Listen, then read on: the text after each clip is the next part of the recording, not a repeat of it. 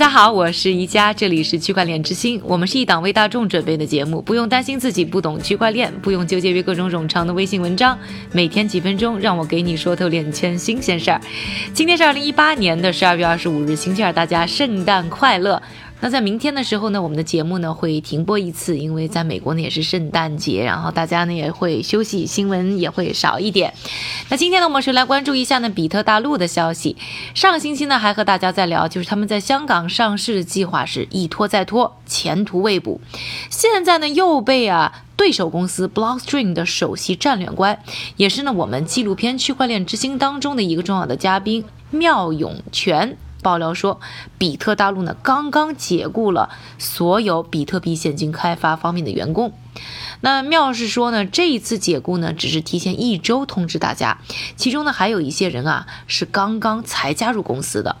比特大陆呢和 Blockstream 这两家公司之间的渊源啊，大家呢可以去回顾一下我们区块链之星纪录片的第二集的内容，可以通过我们的微信账号，并且或者在腾讯视频上都可以找到呢观看的方法。那说到这一次呢，他们裁员的规模啊，在本周呢差不多是五十人，据说都在本周呢离职了。已经被裁的比特币现金开发者之前呢，都是在一个叫做哥白尼的团队，专门开发比特币现金的 Go 的客户端。不仅如此啊，据说呢，这还只是呢比特大陆啊开始裁人的前奏。此前呢，有人在领英中国就发布公告警告说，比特大陆两千五百多名员工当中，可能有一半。都会被炒鱿鱼。之后呢，这条消息还被一些人呢放到推特上，一时间啊，推特上呢也是谣言四起。据说领英上的这一则消息啊是比特大陆内部的员工呢自己发布的，所以让外人也不得不怀疑。而这呢已经不是比特大陆啊第一次裁员了。本周早些时候，由于比特币在内的数字货币呢不断的遭遇价格的下跌，所以比特大陆呢是关闭了他们在以色列的一个区块链开发实验室。当时呢，导致相关的二十三人呢失业，而 Blockstream 呢似乎对于啊比特大陆目前的窘境呢有一些幸灾乐祸。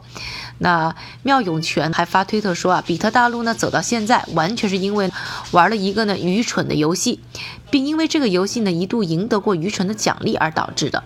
而比特大陆方面呢也刚刚做出回应，表示呢外界大规模裁员的消息啊，只是他们在进行一些正常的年末的人员调整而已。说完了比特大陆的消息呢，也是进入了二零一八年的最后一周啊，和大家盘点一下不完全的二零一八年十大链圈新闻。我们按照时间顺序和大家来梳理一下。五月份呢有三件大事儿，首先汇丰和荷兰国际集团呢使用区块链技术完成全球首笔贸易融资交易，这样一来呢银行就可以啊实现无纸化的交易结算，同时呢加快交易的速度。另外呢就是俄罗斯联邦储蓄银行开展了俄罗斯首笔基于区块链的商业。债券交易，交易呢在俄罗斯电信巨头 MTS 和国家结算存托局简称的 NSD 的合作下呢完成的。由于三方都可以使用区块链平台交易，保证了账户处理的透明度和保密性。最后一件大事儿呢，就是波兰科技公司 Billion 呢通过和荷兰信贷局的合作，利用区块链呢来。存储约两千四百万人和超过一百家企业的信用记录，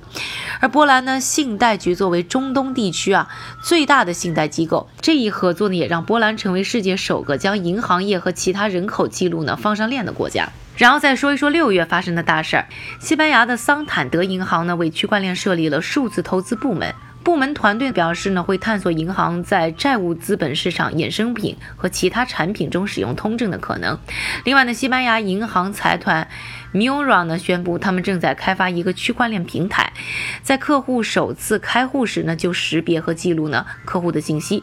我们再来说说八月发生的大事啊，世界银行呢推出了全球首支区块链创立和管理的债券。理想情况下呢，这项技术呢能够改善数十年来一直沿用的债券发售方式，在自动化中呢提升速度并节省成本。九月份发生的大事就是软银啊完成了一项基于区块链的测试。允许不同的运营商之间呢实现 P to P 的移动支付，这样用户就能够在国外呢购物旅行，而不用呢去银行兑换货币了。另外呢，南非的储备银行呢通过自己设计的区块链项目空卡呢来测试银行间的支付系统，证明啊他们基于以太坊的区块链网络呢能够通过所有的压力测试，而且保持呢两秒内的交易速度。最后再来说说十一月发生的大事啊，西班牙的 BBVA 银行呢利用区块链完成了一点七亿美元的银行贷款，那银行呢表示这笔交易呢是创纪录的速度完成的。另外呢，IBM 和哥伦比亚大学呢合作推出区块链加速器计划，将分别支持十家创业公司共同孵化区块链上的应用程序。如果说一定要总结这十条新闻的话，很容易发现一个共同点，那就是呢很多都是银行这样的传统金融机构啊在主动做尝试，而他们的目标就是简化流程、提升效率。透明度和安全度。另外呢，DApp 的软件开发，也就是呢所谓的去中心化的软件的开发呢，跨国机构的支付方面呢，也都有很大的关注度。盘点完了2018年的十条链圈新闻之后呢，下面的时间还是交给我们的韭菜哥，他为大家准备了最新的一些链圈的快讯。好的，感谢一家。我们今天呢，先来看一组调查报告。首先，在推特上一份你最信任的交易所调查中，币安以百分之六十三的票数排名第一，Coinbase 排名第二，获得了百分之三十一的票数。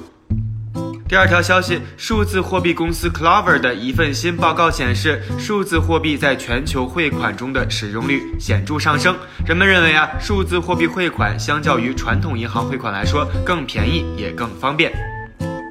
再来看一组监管消息，俄罗斯电信监管机构宣布，他们计划投入两百亿卢布，加强对 Telegram 和其他被禁平台的封锁。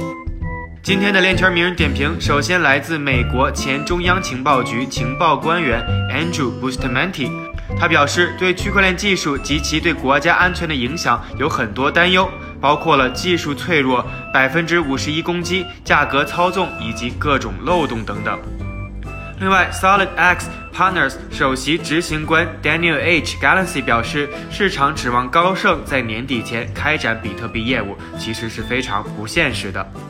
感谢韭菜哥的分享，也感谢各位的收听。区块链之星，还原区块链最真的样子。最后祝大家圣诞快乐，我们周四再见。